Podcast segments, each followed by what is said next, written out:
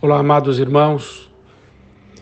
Na sequência dessa série de devocionais da profundidade das lágrimas de Cristo, o versículo 42 mostra que Jerusalém é a cidade da paz e Jesus vai lamentar a felicidade que eles tinham perdido. O nome da cidade de Jerusalém é Cidade de Paz, mas Jerusalém tinha perdido a sua paz porque não tinha conhecido o seu Deus um homem e uma mulher que não conhecem a Deus não têm paz. Isaías 57, a partir do versículo 20, ensina: Mas os perversos são como o mar agitado, que não pode se aquietar, cujas águas lançam de si lama e lodo.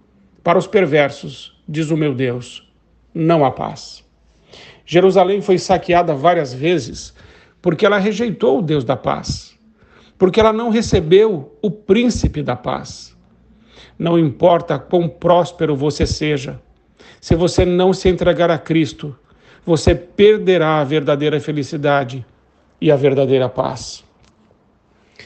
Amados irmãos, quanta alegria e paz poderíamos desfrutar se os nossos pecados fossem perdoados. Mas existem muitos pecados que não foram perdoados simplesmente porque não foram confessados, simplesmente porque decidimos justificá-los, argumentar em cima do pecado, espiritualizar as feridas e o pecado, e então não confessamos. Mas a palavra de Deus diz em João 1,9: se confessarmos os nossos pecados, Deus é fiel e justo para nos perdoar de todo o pecado e nos purificar de toda injustiça. Quanta paz você pode ter hoje se você se reconciliar com Deus. Se você tiver a sua consciência purificada pelo sangue de Jesus, porque a palavra de Deus diz que o sangue de Jesus purifica a nossa consciência de todas as obras mortas.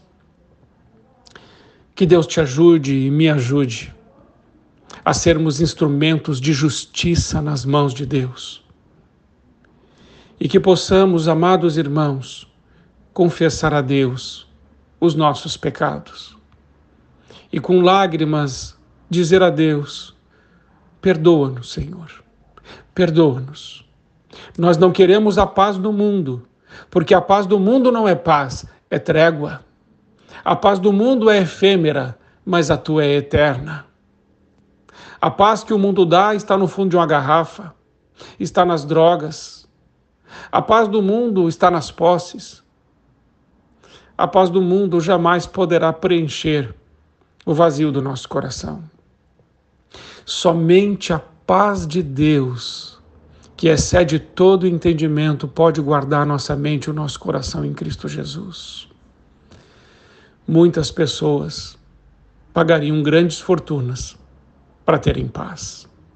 Mas amor, alegria e paz não se compra, se recebe.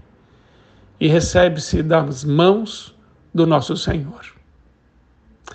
Que possamos ter paz com Deus e ter paz com os homens, para que a nossa vida seja uma vida que glorifica a Deus.